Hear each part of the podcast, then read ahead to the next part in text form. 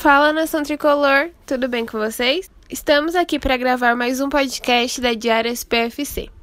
Nesse episódio, a gente vai falar um pouco sobre o time masculino, que perdeu para o Galo na quarta e ganhou do Flu no final de semana, e sobre o time feminino, que perdeu para o Santos no domingo. Aqui para falar comigo estão Matheus Felipe. Salve, galera. E Paulo Moreira. Fala, nação. Então, gente, vamos começar falando da derrota para o Atlético, né? Que o São Paulo pressionou quase o primeiro tempo inteiro e perdeu muitas chances, como aquela que o Tietê bateu pro gol e a, o goleiro defendeu. A bola caiu no pé do Luciano, Luciano chutou na trave, aí a bola caiu na cabeça do Pablo que jogou para fora, bem no comecinho do jogo. E o São Paulo vinha pressionando, criando situações de gol, mas não conseguia ser efetivo. Aí, quando foi efetivo, é, que foi no gol do Luciano, o juiz é, deu impedimento, né? E logo depois o Atlético fez o gol. Vocês acham que o abalo do time é natural ou é algo que o Diniz pode trabalhar? Eu acho que é algo natural porque, como você falou, o São Paulo estava pressionando muito, entrou nessa atmosfera de estamos próximos do gol, estamos quase conseguindo, estamos conseguindo. Aí, quando conseguiu de fato, teve esse lance difícil que o árbitro, que o VAR decidiu marcar impedimento e acabou deixando uma frustração nos jogadores que é natural. Então, eu não culpo por isso. Claro que tem a questão de ficar desatento depois do gol que causou os outros gols em sequência, mas a frustração após aquele lance é natural. Só não pode ter a desatenção como teve. Para mim é algo que precisa ser melhor trabalhado. Querendo ou não, foram 30 minutos bons do São Paulo no, no Mineirão. Claro que o gol abala, muito mais no, não pode ser o único culpado pela derrota. Houveram problemas de posicionamento do time nos, nos três gols. E é algo que trabalhado pelo Fernando Diniz para que não aconteça novamente isso. Depois do jogo, é, se alastrou pelas redes sociais a discussão de se seria ou não um gol. Se o gol tinha sido válido ou não, no caso. É, se o gol fosse válido e o VAR tivesse anulado, esse seria o segundo erro do VAR em sequência contra o São Paulo. O primeiro foi aquele soco que o Jô deu no Diego e não foi expulso. Vocês acharam que o gol foi legal ou não? Olha, como eu já vi algumas pessoas falando que se você começar a contestar o, o VAR na questão de impedimento, você vai ficar maluco, porque é, é muito é muito milimétrico, não tem como ter a certeza absoluta. E é exatamente por esse com esse argumento que eu digo que não tem como ter certeza que se estava ou não impedido naquele lance. Eu prefiro acreditar que não estava, porque na foto de longe dá uma sensação muito grande que o Luciano estava atrás. Só que no VAR colocando aquela linha, jogando uma linha pontilhada para cima para dizer que o Luciano estava na frente, é algo muito estranho. Eu não consigo acreditar que aquilo lá estava certo, que é aquilo mesmo que definiu o impedimento. Então, para mim, foi gol legal. Mas ficar discutindo com o VAR na questão de impedimento pode levar à loucura. Hum, para mim também, até, até hoje eu não, consigo, eu não consigo ver uma imagem concreta de que o Luciano estava em posição de impedimento. No momento do passe, você vê que ele tá legal. Aí você vai ver pro VAR, tem aquelas linhas pontilhadas, tudo torta. E parece, parece que um tava no ombro do Luciano e o e no e outra linha tava fora do ombro do cara do Atlético Mineiro no, é, é difícil discutir com o VAR em, em relação ao impedimento, porque tem toda a tecnologia que usam, mas não consigo ver impedimento no lance do Luciano, não. Para mim, gol legal. Então, é, também tem a questão da, do ângulo da imagem, né? Da única imagem que a gente tem disponível para analisar o lance. Vocês acham que o VAR deveria disponibilizar as outras imagens de outros ângulos para a gente analisar também, para que essas decisões não fossem tão contestadas ou não? Para mim, sim, precisa para mim sim precisa eu preciso ver outras imagens para ter certeza mesmo se ele não. Os áudios a gente não vai poder ter acesso porque a FIFA proibiu de, de as confederações soltarem os áudios do, dos jogos. Mas a CBF teria que disponibilizar imagens, outras imagens, para ver mesmo se o Luciano estava em posição de impedimento ou estava em posição legal. Entra naquela questão que, para mim, a câmera ideal para identificar o impedimento é exatamente a posição do bandeirinha, que deveria ter essa visão. Claro que ele, a olho humano ele não vai conseguir identificar, mas de alguma forma ter uma câmera que pegue aquela visão lateral seria fundamental para esses lances difíceis, milimétricos. Melhor do que um, uma linha pontilhada no meio do campo com uma visão aérea, na minha opinião. Então, voltando para o jogo, é, um pouco depois desse primeiro gol, saiu o segundo, e também era o segundo que teve falha na marcação, que é, a bola passou entre o Léo e o Lisieiro. Vocês acham que eles falharam nesses lances?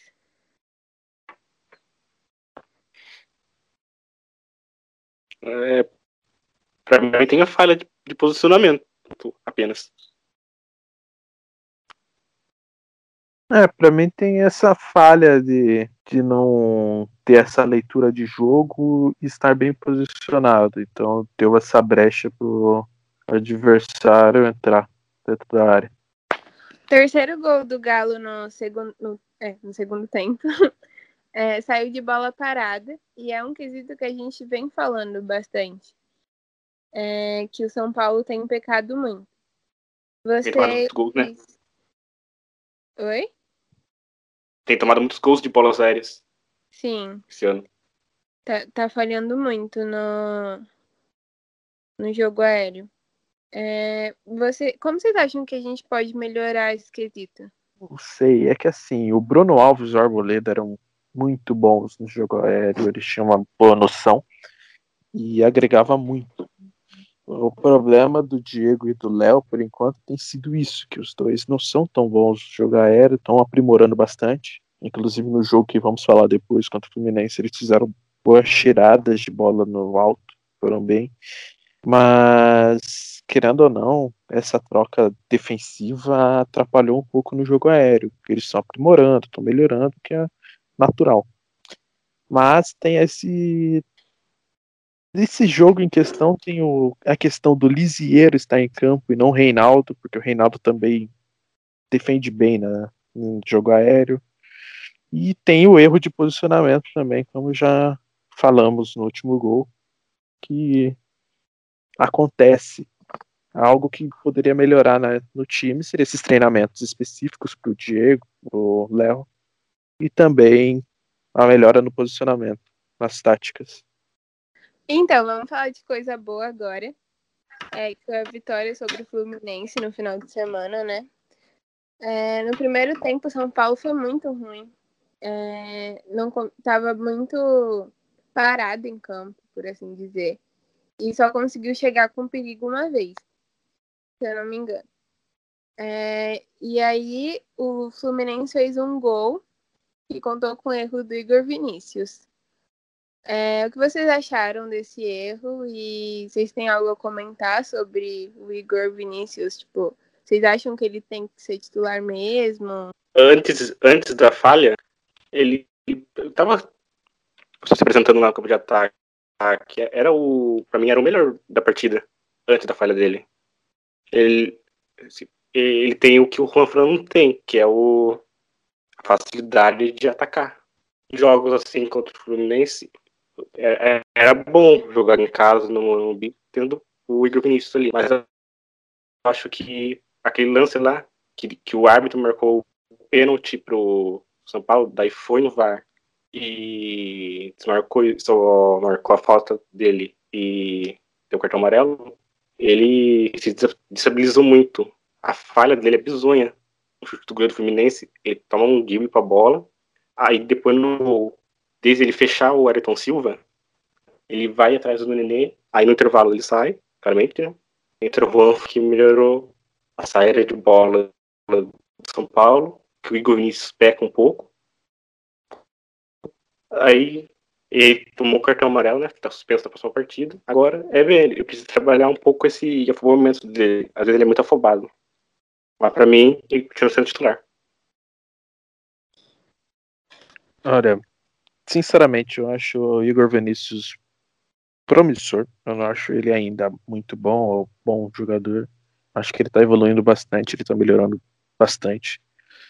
É, ofensivamente, ele consegue chegar muito bem. Ele tem umas boas chegadas, inclusive ele quase fez um gol.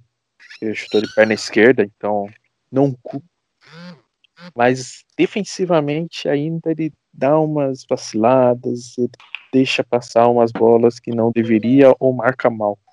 Como foi o caso do, do lance por completo do gol.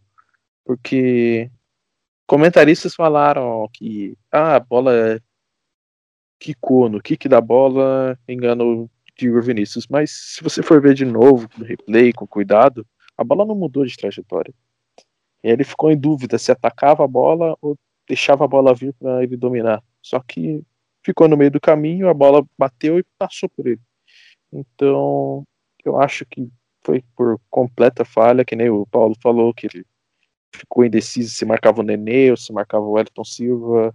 Deu um segundo de espaço pro, pro Wellington Silva decidir e ele acertou um chutaço, mérito total dele.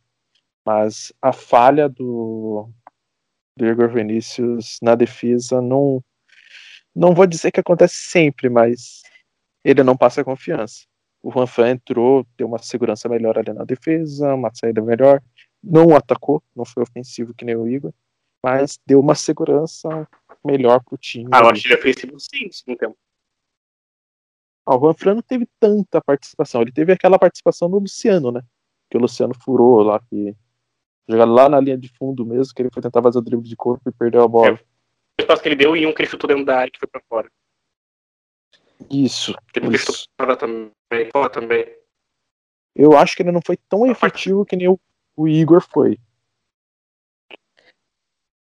Então, eu acho que o Igor vem sendo uma peça bem importante, principalmente nessa questão de velocidade que o São Paulo estava com muita dificuldade e com a chegada do Luciano e a entrada do Igor melhorou bastante. Mas Exato. como vocês disseram, eu também acho que ele peca muito no, no, na parte defensiva. Às vezes ele é muito afobado em alguns lances e às vezes ele erra o que não pode errar. Mas eu acho que não seria para tirar ele. Eu acho que tem que dar sequência. Não. Acho que deve continuar no time. Ele dá uma dinâmica muito boa. Mas precisa melhorar essa questão defensiva mesmo. É o segundo jogo que o São Paulo é, faz um tempo bom e o outro faz absurdamente ruim.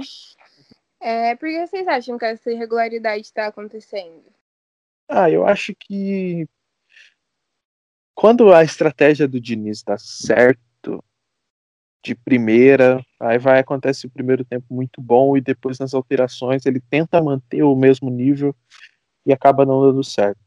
Eu acho que acontece, por exemplo, contra o Atlético Mineiro, o São Paulo entrou muito bem. A estratégia que ele colocou no time inicialmente foi muito boa e estava rendendo. E para o segundo tempo, quando o São Paulo precisava mudar a postura, ele mudou mal.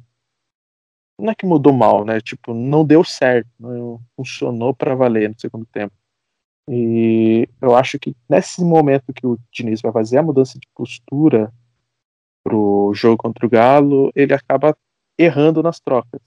A mesma coisa aconteceu com o Fluminense, que o São Paulo não estava bem, a estratégia inicial foi ruim, não funcionou, E quando ele mudou o time no segundo tempo, a estratégia deu certo. Então acho que é mais questão do Diniz acertar essa visão do que de quem tem que entrar, em que momento tem que entrar, ou de que time tem que começar em campo. Acho que é mais essa questão mesmo do, da irregularidade em campo. É, concordo com o Matheus. O próprio Fernando Diniz também é muito regular na sua carreira. No jogo contra o Atlético Mineiro, quando o São Paulo precisava de um up, depois do gol, e simplesmente não fez quase nada. Alterações erradas, aconteceu tudo errado naquele jogo no Mineirão. No jogo contra o Fluminense, ele já viu o que já estava errado no primeiro tempo, faz a substituição tripla, o time melhora com as substituições que ele faz, mas ele tem também que ver detectar esses problemas de tanta instabilidade do time. Na entrevista coletiva, até ele não, não, cita feito, ele não sabe o porquê dessa irregularidade de São Paulo. Joga 30 minutos excelentes contra o Atlético Mineiro, aí usou 60 nada contra o Fluminense. Os primeiros 40 minutos horríveis, só finalização do Igor Vinícius, mais nada. Sofreu o gol, aí no segundo tempo, com as mudanças que ele fez, o time melhorou bastante. Tenho a sensação que o São Paulo é muito movido realmente ao psicológico. É realmente. Se afeta um, acaba afetando todos. Então. Isso. Eu acho que o São Paulo está bem unido nessa questão. E quando um fica mal, aí acaba sendo um lado negativo dessa união. Todo mundo fica mal. Eu acho, eu acho o São Paulo muito fraco psicologicamente. Há muito tempo. Sim. Sim. É, como o Paulo falou, né?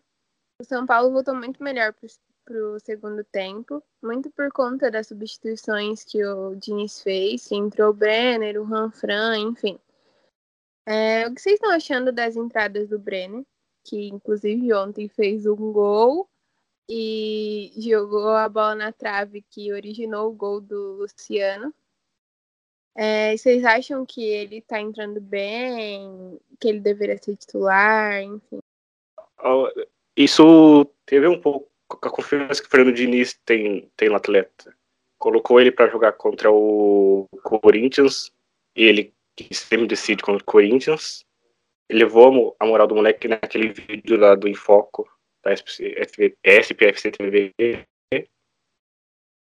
O Brenner eu, eu, eu, acho que ainda não, não tem. Falta algo para ser titular do time. Ele é um pouco inconstante também. Claro que contra o Corinthians ele jogou muito. Mas contra o Atlético Mineiro, a gente já viu. claro que o time também não jogou no segundo tempo.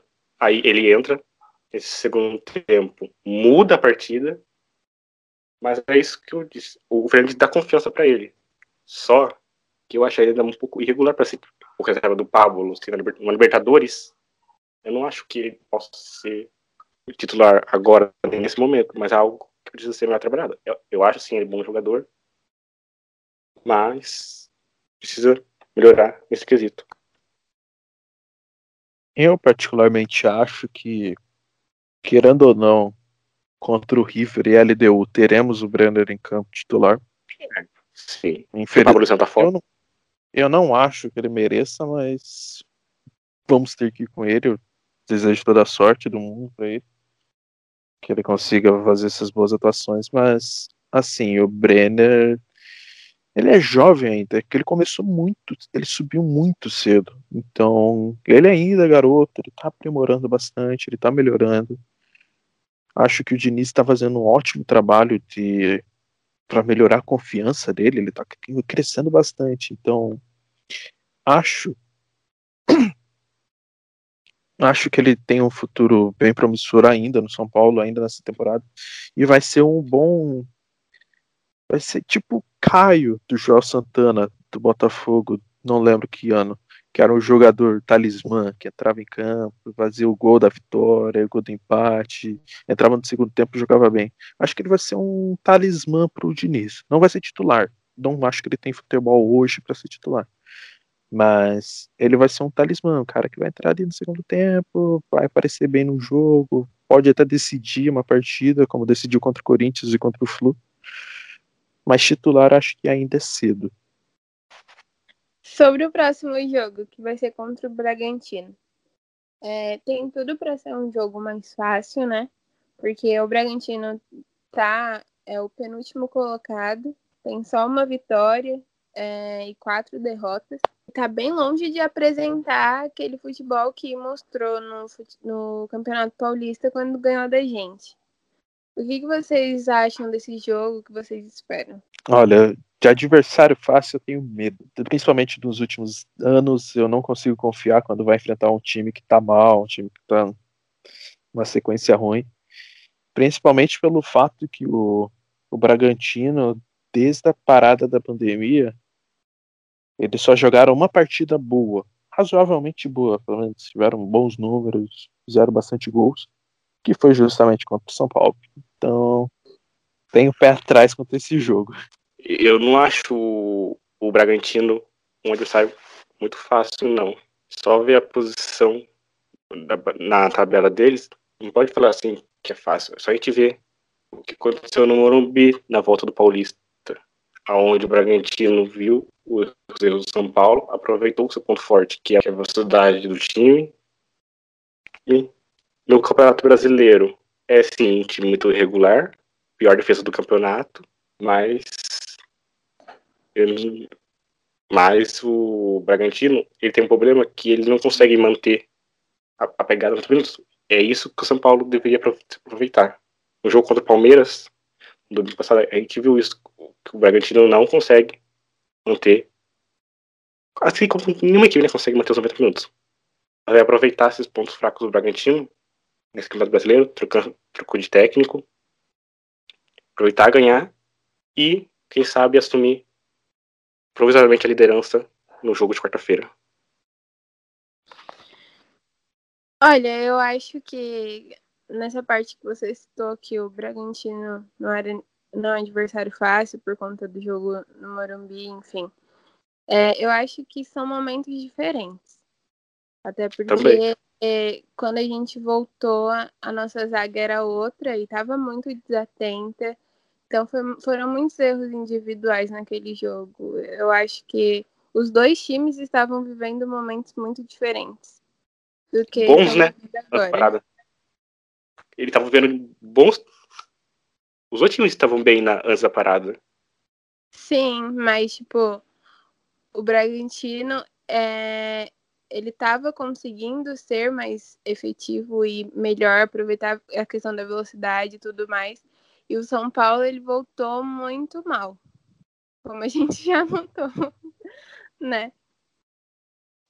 A verdade é que a gente acha que o Bragantino tipo, foi o Bayern de Munique, né? Ganhou do São Paulo, treinador número um bi. Aí a gente viu como que é o Bragantino realmente na partida contra o Corinthians, pelas quartas final do Paulistão. Exatamente. Era, a gente achou que o Bragantino era aquele máximo, mas a gente viu o que Não, aconteceu. o Bragantino vinha bem. Tava tava muito bem no Campeonato Paulista. Tava ganhando de, de times razoavelmente bons.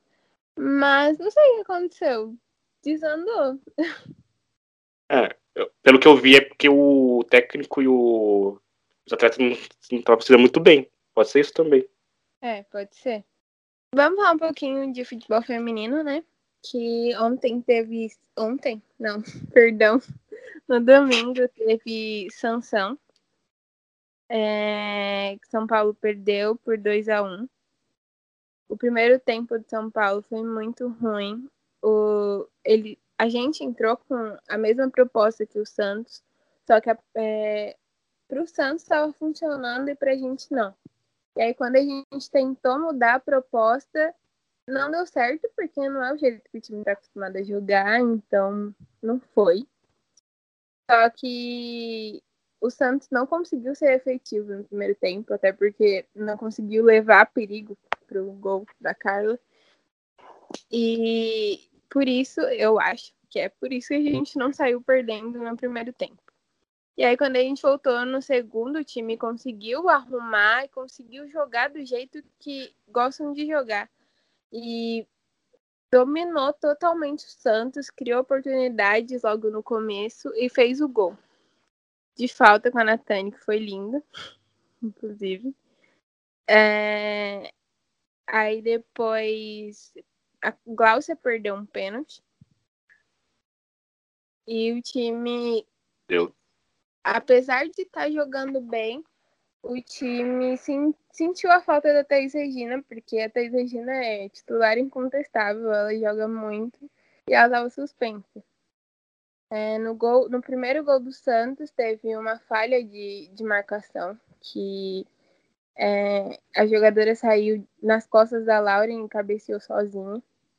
Você acha que o time é muito dependente da Thaís Regina na questão da defesa? Eu acho que não. Claro, ela é a zagueira titular, incontestável, como você disse, mas a gente viu que a falha da outra zagueira lá. Claro que tem um problema de entrosamento, tudo isso, mas faltou também a equipe do São Paulo ser mais agressiva ou segurar mais o segundo tempo do Santos. Eu acho que aconteceu a mesma coisa que aconteceu contra o Palmeiras, lá antes da pandemia. O São Paulo saiu na frente, se não me engano, Sim, achou, achou que poderia ganhar a qualquer momento, ficou segurando o jogo, não matava a partida, e aí, em duas, nessas duas oportunidades, sofreu essas viradas nos clássicos, não teve poder de reação. A Gláucia poderia ter feito o gol que daria tranquilidade para o time, até, até acho que o São Paulo se abalou com esse gol perdido da Gláucia, mas tem que ver isso. O time precisa saber matar a partida.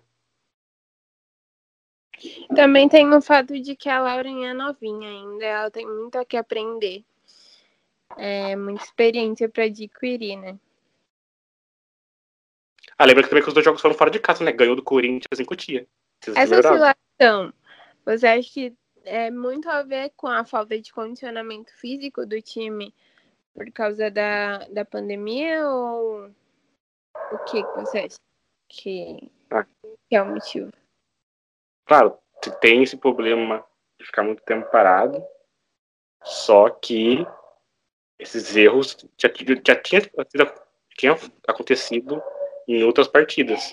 É, o técnico precisa ver o que está de errado, melhorar e, claro, o técnico precisa ver o que está de errado e melhorar. As jogadoras também.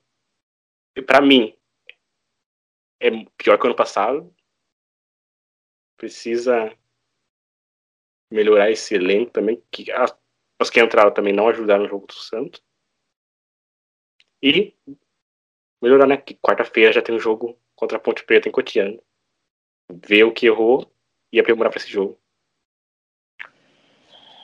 Eu acredito que também tem o fato de que quando a- é, elas estavam conseguindo encontrar uma regularidade, porque por causa de todo, todo mundo que foi embora do ano passado e tudo mais, teve a parada, né?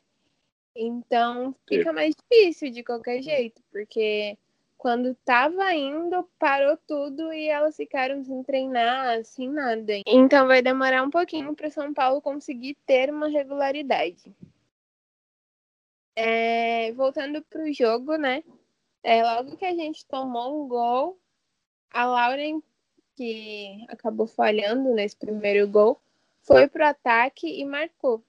Só que o Bandeirinha deu um impedimento que eu não vi impedimento nenhum ali até agora. Nossa, velho. O que você achou?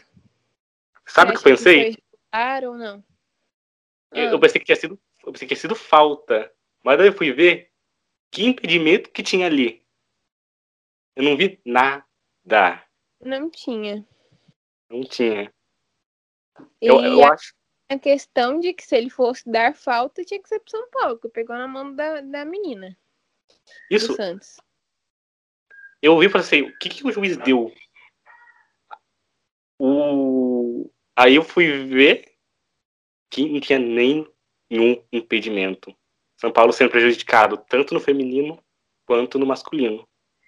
Eu acho que o Bandeirinha achou que, tipo, é, como a goleira estava adiantada, a zagueira, como ela se torna a última, né? Eu acho que ele deu impedimento por isso.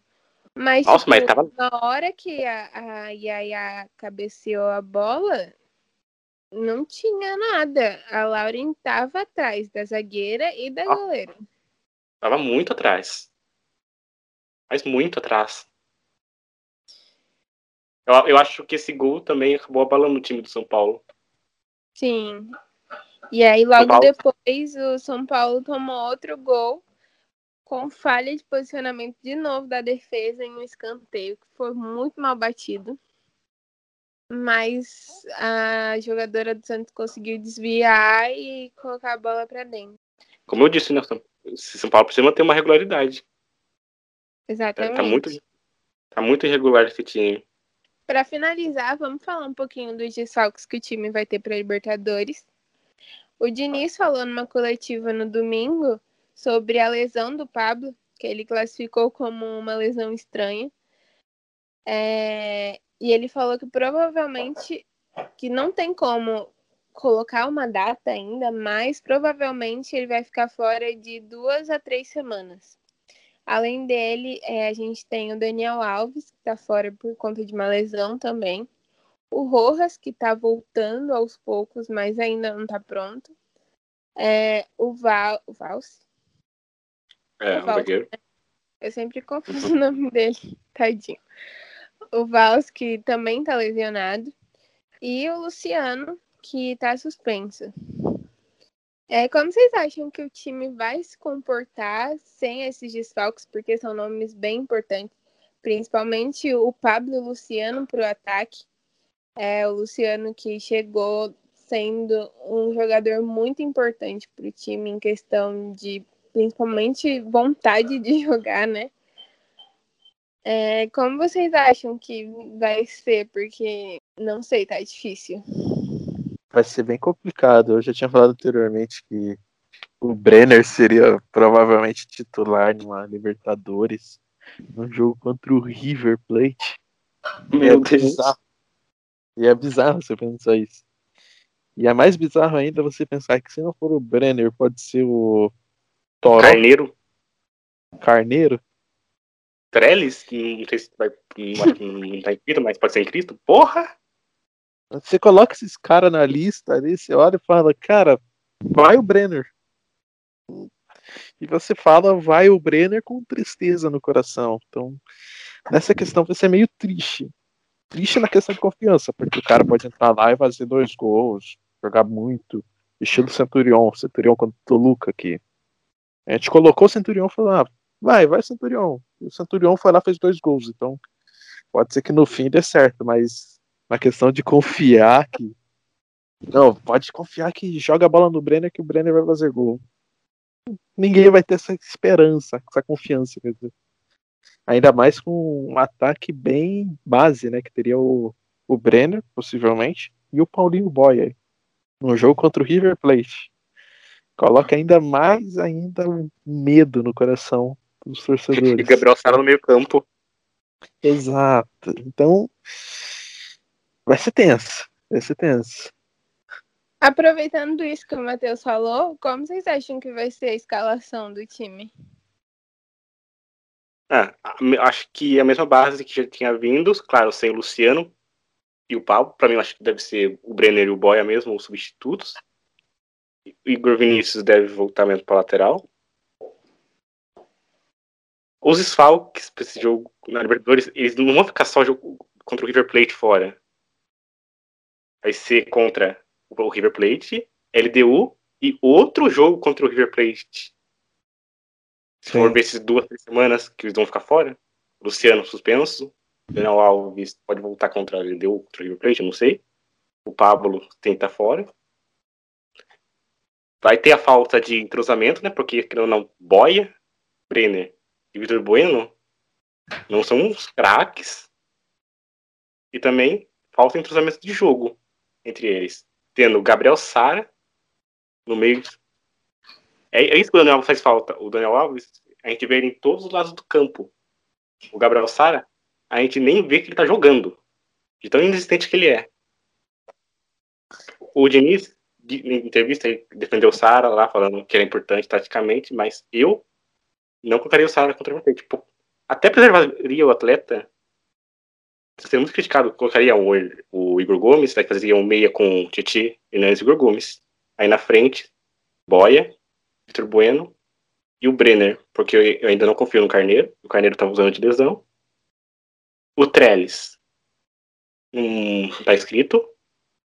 E o Toró, que ainda é um jogador irregular, que ainda precisa mostrar para que está no elenco profissional de São Paulo. Ele, o Elinho também poderia ser uma opção, mas também pouco confiável. Eu, particularmente, eh, a questão do meio de campo que o Paulo falou, eu concordo. Eu iria com o Titi Hernandes e o, e o Daniel, né? o Igor Gomes. Porque eu seria um pouco mais ousado nessa questão do meio de campo, justamente para trocar a lateral direita e tentar ser um pouco mais seguro, colocar um marcador, porque o River. Luan? Eu iria. Não, na lateral direita. Na lateral ah, direita eu colocaria o Juan Num jogo desse eu colocaria o Juan Oi? Dá pra colocar o Luan também e abrir os, os laterais também. Sim. É uma boa opção. Mas eu acho que seria uma boa aí com o Juan Fran, porque ser um, por ser um jogo mais tenso e com muitos desfalques, eu tentaria confiar um pouco mais numa marcação, num cara mais seguro defensivamente, um meio de campo mais leve. E, sinceramente, você falou que não confia, mas eu confiaria no Carneiro. Eu, te, eu daria um voto de confiança para ele tentar ter essa partida. É que tá de lesão, né? Exato. Claro que eu não colocaria ele sem testar antes. Por exemplo, hoje contra. Hoje não, amanhã, não sei que dia que vai sair esse podcast. Dependendo, até deu certo para quem tá ouvindo. Mas na quarta-feira, contra o Bragantino, eu até colocaria o Carneiro durante o jogo, na reta final, só para ver o ritmo de jogo, dar uma oportunidade para ele. Dependendo de como ele atuar, poderia até ser uma boa opção contra o River. Porque seria um cara de área, um cara. Contra quem que ele entrou mesmo? Ele entrou num jogo agora recente, contra o Bahia, não foi? Isso, contra o Bahia. Que ele que ele... deu a assistência pro gol do Luciano. Isso. Ele teve umas jogadas no ataque que ele brigou por umas bolas, ele se esforçou, ele teve um. Ele tem esse, esse essa vontade, essa vontade uruguaia, como gosto de falar. Ele, ele é raçudo, ele tenta. Tá que ele não é o meu titular ideal, mas como eu falei, como a gente tá falando, não tem muita opção, tem muito jogador bom. E eu arriscaria ele, mas se for o Brenner também tá na mesma. Eu acho que pro momento eu entraria primeiro com o Brenner, porque o Brenner ele tá mais confiante e o jogo contra o River vai ser muito complicado. E como o Matheus falou, é, eu acho interessante entrar com o Juan Fran muito pela experiência dele, porque vai ser um jogo muito difícil. E como o Igor às vezes é meio afobado, eu tenho medo da gente, sei lá, ele levar um cartão e ficar suspenso, sabe? Porque não é o momento de ninguém ficar suspenso que a gente tá precisando de todo mundo. Eu acho que o Igor Vinícius é bom, até porque o River Plate ele não joga desde quando o futebol voltou. Tem que aproveitar esse, tem esse, esse ponto essa também. Falta de... Tem isso. Essa falta de jogo é, do River tem que aproveitar. O Diniz vai ter que sentir o clima do jogo, né? Espero que as substituições dele sejam efetivas. É, eu acho que de primeira dificilmente São Paulo vai. Não sei, porque o São Paulo pode ou entrar com medo e ficar um jogo chato no primeiro tempo, ou o São Paulo entra muito bem, faz gols logo de cara. É, é meio difícil. Essa questão do River não ter jogado nesses últimos dias deixa o jogo é, em aberto. Deixa em aberto a situação. Lembrando que tem um clássico sábado, né? Antes contra, contra eles. Dependendo do que acontecer Exato. no clássico. Realmente. Ai, Jesus Cristo. Vai afetar toda a confiança. Ah. Ou é grandão Isso. contra o River, ou a é. confiança vai lá embaixo. É, desculpa falar isso, mas eu não sei. Eu acho que não ganha do Santos, não. Eu, eu, eu acho que empata. Acho que não ganha também, não. Eu acho que não ganha. Acho que sim. perde? Acho que sim. Acho que vai dar é, uma vitória Eu é, realmente não sei só. opinar. É, eu prefiro opinar é, contra é porque eu acho que depende muito do, do próximo jogo também. Porque tem Sim. toda a questão de, de momento do elenco, porque geralmente quando São Paulo perde uma, já ficam tipo, nossa, o Diniz tem que cair. Nossa, tá, o jogador não presta. Então, tipo, depende Sim. muito Um desse... jogo, um tempo. Quê? É, Um jogo não, um tempo. É, exatamente. Então depende muito de como vai estar o, o clima para o São Paulo, para o jogo contra o Santos e também para o jogo contra o River, né? E também depende de, de quem vai entrar bem, sabe? Para saber como vai ser o time mesmo, porque o momento não tá muito regular para o São Paulo. não, é, é o que a gente falou basicamente o, episódio inteiro, de que São Paulo é muito movido à questão psicológica, né? Então, Sim. tem que passar cada vez. Essa essa sequência vai ser foda. Demais. Santos, Santos, River, LDU lá no Equador, aí volta aqui pro Brasil pegar o Internacional. Nossa, Acho que Ai, depois tem o River de novo. Nossa, é difícil. Ou nossa. São Paulo de Diniz fica grandão, ou ele nem termina esse mês como técnico de São Paulo. Eu amo que quando o Paulo fala isso, nada acontece. Continua falando isso, Paulo. Não, não, não, eu não tô torcendo pro Diniz cair, eu quero que ele Não, eu sei, mas, tipo, toda vez que você fala isso, nada acontece. Tipo, jogo contra o Graças a Bahia. Deus, né? Sim. Eu tenho uma teoria que o São Paulo, que o São Paulino não pode confiar no Diniz. Porque toda vez que a gente confia no Diniz, a gente perde. Verdade. Aham. A gente confiou contra o Mirassol, confiou contra o Bragantino e não deu certo. Aí quando a gente contestou lá contra o esporte, a gente ganhou. Contestou contra o Corinthians, ganhou. Contestou aquelas alterações no domingo, ganhou. Então tem que contestar, tem que torcer contra. Torcer contra. Calma. Não, torcer contra entre aspas. Entre aspas, entre aspas. 500 aspas. Tem que xingar o Diniz. Nossa, Diniz, tá fazendo tudo errado. Vai dar tudo certo. O São Paulo tem um problema contra times bem encaixados. Pegou o Atlético Mineiro. Eu acho que se o time tivesse conseguido manter a regularidade, os, noven... os 90 minutos não, porque é difícil, não tem fôlego que aguente. Mas tivesse conseguido manter mais tempo uma regularidade, a gente tinha conseguido ganhar do Atlético. O Atlético aproveitou muitos espaços que a gente deixou. Concordo. Concordo. Bom, gente, é eu isso. tô. Eu tô serião. Tô. Não vou conseguir dormir até quinta-feira que vem. Esse jogo São Paulo River Plate. Vai ser difícil. Eu tô com medo, confesso. Eu nem vou dar meu palpite pra não ficar. Eu não vou, não dou mais meu palpite. Meu palpite vai ficar quietinho comigo. Porque eu sou horrível nisso. Então, gente, nosso podcast vai acabando por aqui. No próximo episódio, a gente vai trazer um especial sobre a Libertadores para vocês. Esse episódio vai ficar disponível no Spotify, no Pocket Cash, no Google Podcasts, no Rádio Public, no Anchor e no Breaker. Se você gostou, compartilha aí com seus amigos para dar aquela força pra gente, compartilha nas redes sociais. Muito obrigada, gente, por ter escutado até aqui e até a próxima.